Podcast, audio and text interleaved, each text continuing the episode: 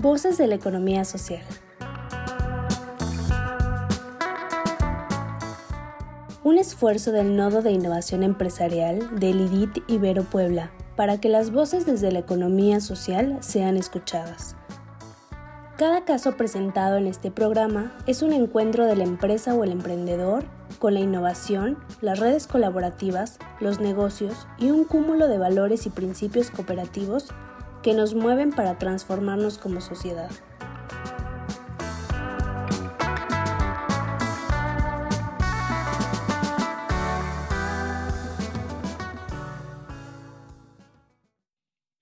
Bienvenido a Voces de la Economía Social, un programa de formación a distancia para empresas de economía social.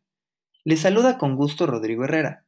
El día de hoy abordaremos un tema muy importante, procesos clave y diagramas de flujo. Durante el desarrollo del tema, contestaremos estas dos preguntas fundamentales.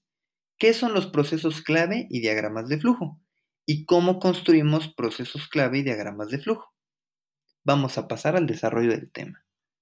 En las empresas se desarrollan procesos para la elaboración de los productos o servicios que se van a entregar a los clientes o usuarios es bien importante entender que el proceso consiste en una serie de acciones o pasos que se deben realizar para que al final del mismo podamos obtener productos, bienes, servicios o resultados tangibles respecto a las actividades que tengamos en la empresa para de esta forma poder lograr la satisfacción de los clientes.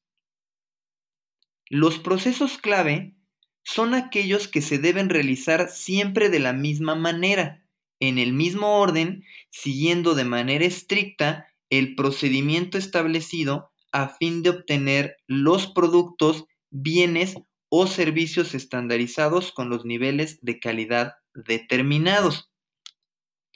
Ahora, ya entendimos que un diagrama de procesos va a ser un conjunto de pasos que vamos a documentar con la intención de buscar siempre obtener el mismo resultado. Estos procesos no solamente van a ser del área de producción, también los podemos tener en las ventas, en la administración, en la logística y distribución o incluso en la gestión del talento humano o nuestro personal. Ahora, ¿cómo vamos a desarrollar estos diagramas? De una forma muy sencilla y muy esquemática. Les llamaremos diagramas de flujo porque tal cual nos van a mostrar el flujo que va teniendo un proceso. Ahora, para poderlo esquematizar de esta forma, es importante que conozcamos una simbología. Para hacer los diagramas de procesos vamos a entender que los óvalos, una figura en forma de óvalo, me va a representar el inicio de mi proceso y el final. Entonces, cuando ustedes desarrollen un proceso, tendremos que colocar un óvalo con la palabra inicio, indicación de que nuestro proceso está comenzando. Y cuando este termine, tendremos que cerrarlo con esta misma figura en forma de óvulo con la palabra fin. Ahora, las actividades de los procesos lo reportaremos con un símbolo en forma de rectángulo. Todo lo que conectamos o colocamos en una figura en forma de rectángulo serán actividades, actividades en el proceso. Como ejemplo, batir unos huevos para hacer un pastel o colocar la pieza 35 en la carcasa de un producto que estoy desarrollando. Es decir, actividades consecutivas en los procesos. Ahora bien, estas actividades serán conectadas por unas líneas, unas líneas con flecha, las cuales me indicarán la secuencia que va teniendo un proceso. Otro símbolo bien importante a conocer es la figura de un triángulo al revés. Este triángulo al revés lo utilizaremos cuando hagamos actividades que competan al almacén o al inventario, es decir, sacar del almacén algo o ingresar al almacén algo. Será reportado en forma de triángulo. Otro símbolo importante y probablemente el más fundamental en los diagramas de procesos es el rombo.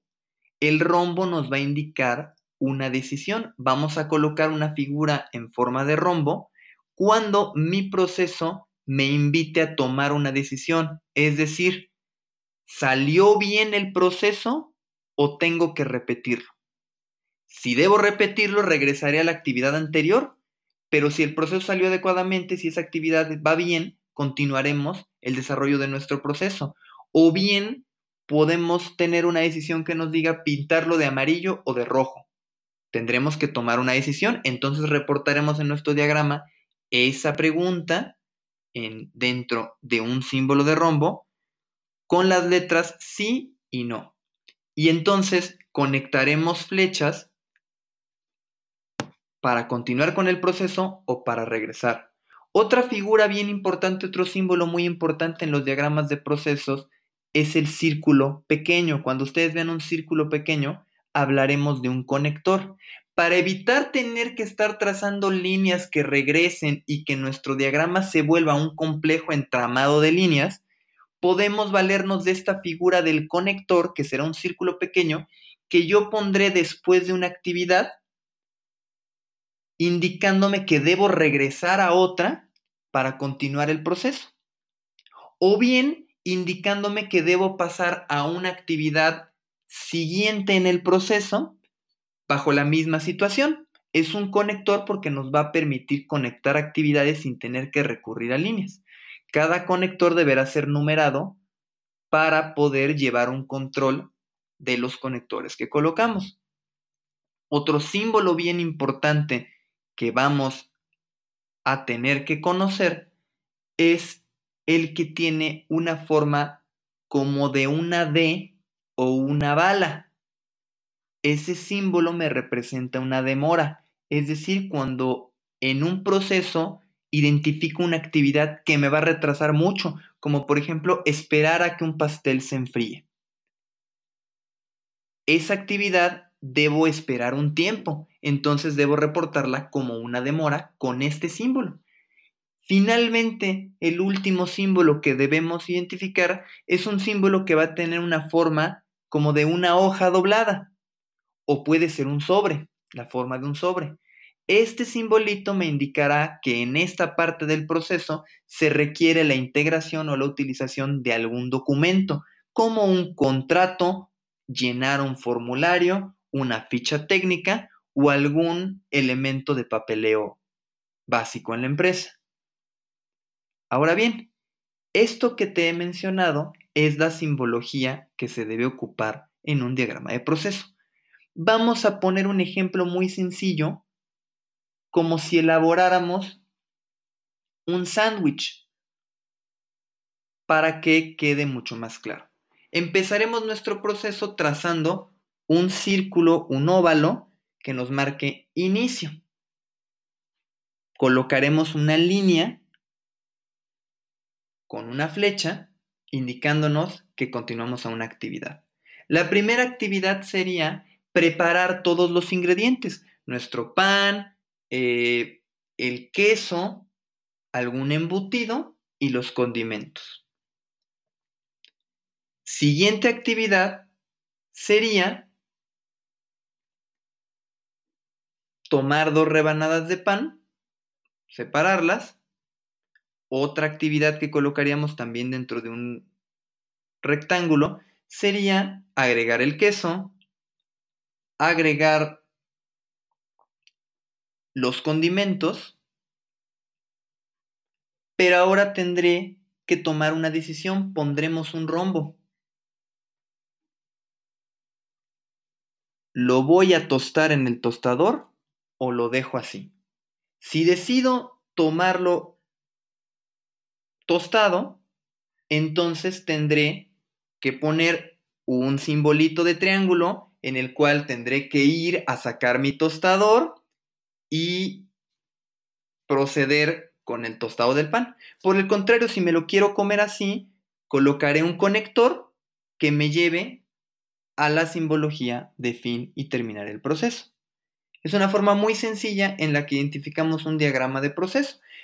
Este diagrama puede ser tan grande y tan complejo como nuestro proceso lo requiera. Vamos a suponer que este sándwich no va a ser para hacerlo en nuestra casa, sino en un esquema más de producción masiva. Y a lo mejor tendremos que agregar actividades, ¿no? A lo mejor tendremos que esperar eh, un tiempo para el almacenado. Pues bueno, colocaremos eso dentro de una, el símbolo de bala, que era de demora. O a lo mejor tendremos que llegar a una forma de que terminamos de hacer muchos sándwiches pues entonces ahí colocaremos que se tiene que llenar una forma o un formato dentro de un simbolito de sobre.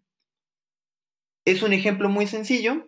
Espero que con este ejemplo haya quedado más claro cómo debemos trabajar con los diagramas de proceso. Los diagramas de proceso pueden ser por día o por días.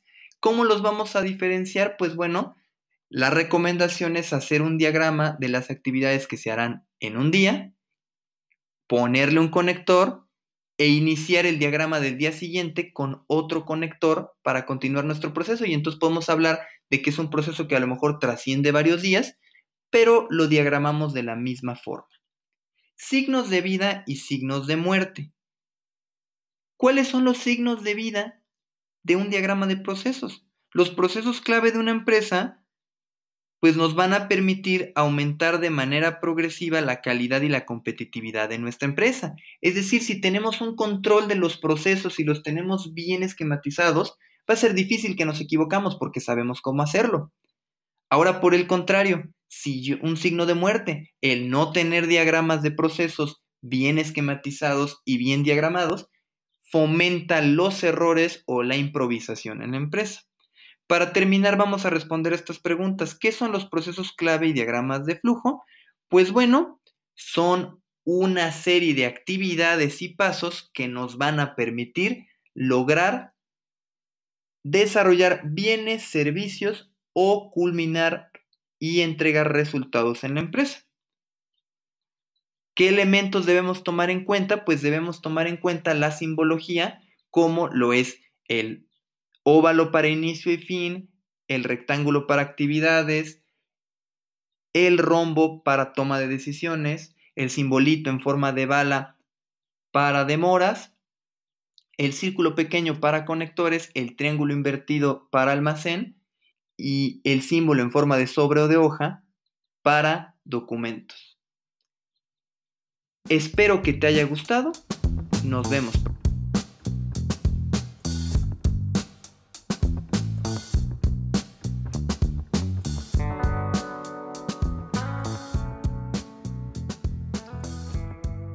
Gracias. Nos despedimos de este caso, deseándote como siempre lo mejor. Te invitamos a participar con nosotros y a hacer comunidad mandándonos la solución de este caso. ¿Tú qué harías?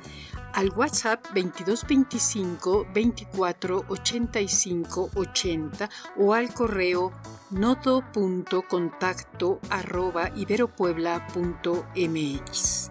Síguenos también por Facebook, Twitter o LinkedIn.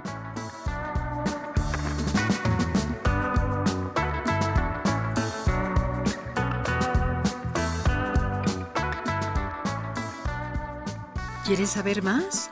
Entra a revistai.mx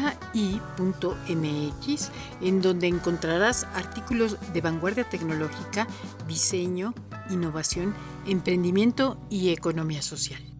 Somos el IDIT de la Ibero Puebla.